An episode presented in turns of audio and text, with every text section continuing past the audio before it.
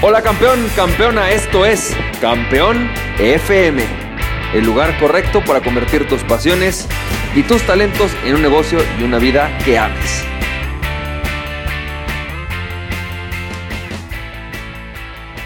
Hola, ¿qué tal? ¿Cómo estás, campeón?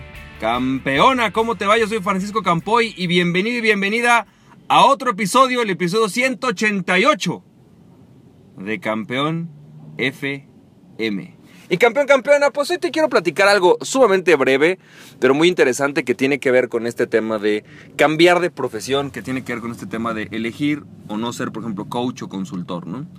Déjame te platico, te cuento un poquito de esta historia. El domingo estaba eh, en casa de mi mamá con mi familia, estábamos celebrando el cumpleaños de mi hijo, el cumpleaños número 3 de mi hijo, y de repente eh, se me acerca mi cuñado, que es un hombre ya de unos 55 años, más o menos, ¿no?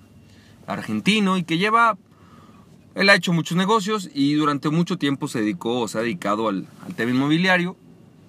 Es un buen vendedor inmobiliario y conoce bien el tema, conoce bien cómo se vive de esta parte.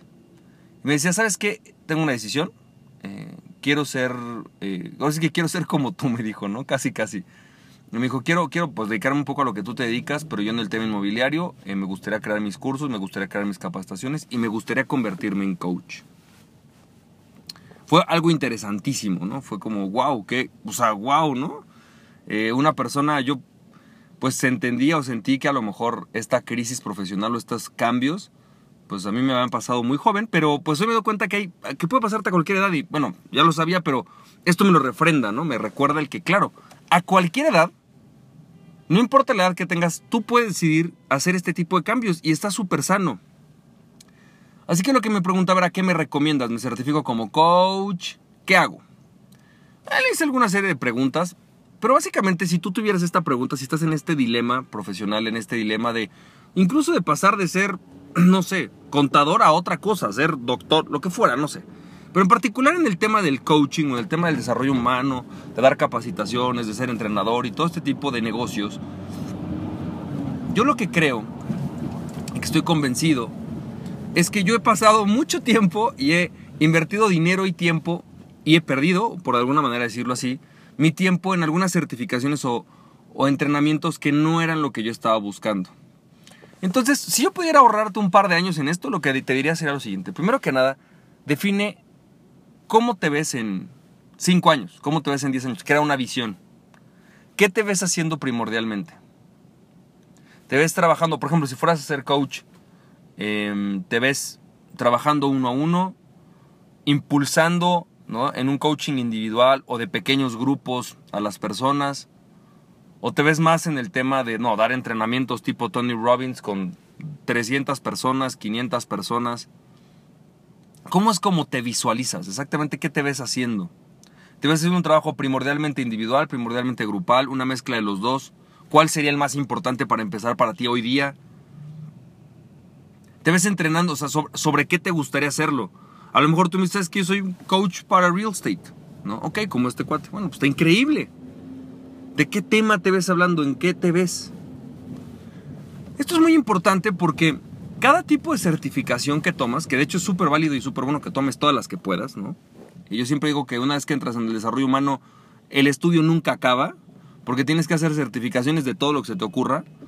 Eh, realmente tienes que empezar con aquellas o darle primero tiempo a aquellas que te van a permitir acercarte más al estilo de vida que tú quieres y más al estilo de aquello como, como tú quieres transformar la vida de otros. Entonces, a veces esto implica que, por ejemplo, si tú quieres simplemente ser un entrenador porque tú sabes mucho sobre ventas y lo único que quieres es transmitir tus habilidades de venta, a veces ni siquiera necesitas convertirte en coach. A veces el primer paso a lo mejor es simplemente contratar a un diseñador instruccional que te ayude a armar bien tu coaching, que te ayude a armar, perdón, bien tu entrenamiento. Después, evidentemente, vas a necesitar habilidades para pasar a lo que es más importante, porque la gente no solamente se trata de pasarle o hablarle de la habilidad que tiene que adquirir y ayudarle a entrenarla, sino después tienes que pasar al segundo nivel de aprendizaje, que es transformar su, su mente, transformar su forma de ser, para que logren resultados extraordinarios. Los grandes entrenadores son aquellos que transmiten la habilidad, pero además transforman la mente del cuate que está atrás. En su vida, en su día a día, lo transforma. hasta que llegas a ser una persona totalmente diferente.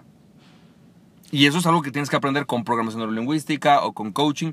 Entonces, si tú me permitieras darte un consejo, yo lo que te diría es, primero, define cómo te ves. Segundo, define, ¿no? ¿Qué te ves haciendo? ¿Qué, ¿Cómo te gustaría que fuera? Y tercero, empieza a definir, empieza a preguntar o investigar quiénes están ya dedicándose a lo que tú haces. Ve quiénes hacen algo ya parecido o algo muy similar y ve realmente qué, camino tomaron. Pregúntales qué certificaciones te, te, recomiendan tomar. Por ahí de repente te dirán, ¿sabes qué? No, a ver, espérame, mira, para ser un buen entrenador en ventas inmobiliarias, no, no, olvídalo. O sea, la verdad, la verdad es que a mí lo que me sirvió fueron estas dos certificaciones. Ya de ahí después tomé esta y esta otra, pero estas de acá no, no fueron las mejores. Y no porque esté mal la certificación, sino porque no era para lo que yo quería. Y eso pasa mucho, de repente entras a un curso y dices, ay, este curso no era para lo que yo quería. Es normal, en la inversión educativa así pasa. Entonces la mejor manera es eso, es busca una persona que ya haya pasado por tu proceso y, que te ayude a identificar cuáles son esas certificaciones que necesitas. Segundo, empieza a investigar y certificaciones. Y una vez que estés con el vendedor, pregúntale, oye, a ver, mi ambición es vivir la vida de esta manera. Por ejemplo, yo quiero hacer coaching ejecutivo, ¿no? Quiero trabajar con ejecutivos y llevarlos a hacer de alto desempeño. ¿Tu, certificación es la mejor para eso? ¿Es, digamos, en un 90% para hacer eso? O más bien sirve para otras cosas y más o menos me ayudaría. Si tú tienes una persona enfrente honesta, te va a decir, no, mira, esta certificación es más bien para personas que lo que busca es ser entrenadores en, frente al público. Si tú lo que estás buscando es trabajar con ejecutivos, esta no es la certificación, probablemente la certificación es esta.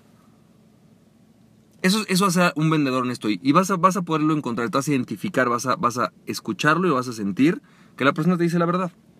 ¿Sabes qué? Sí, la neta, mira, el 70% de las personas que salen de aquí están haciendo exactamente eso que tú dices, entrenamientos grupales o entrenamientos individuales o coaching uno a uno o coaching ejecutivo. Es muy importante. Pero define primero o pregunta. Ahora, si no sabes, pregunta cómo, qué existe. ¿Cuáles son las opciones dentro de este mundo del desarrollo humano? ¿Cuáles son las opciones dentro de este mundo del desarrollo? Hay capacitadores, hay facilitadores, hay entrenadores, hay coaches, hay coaching uno a uno, hay entrenadores o coaching grupal, hay un montón. Entonces, te recomiendo enormemente que busques una persona que esté haciendo lo que tú quieres hacer y que a partir de ahí veas qué se necesita. Te mando un fuerte abrazo y recuerda que aquella persona que se conoce a sí mismo es invencible, conoces a ti mismo y nada ni nadie podrá detenerte. Emprende tu pasión, estamos siendo campeón, campeona. Bye.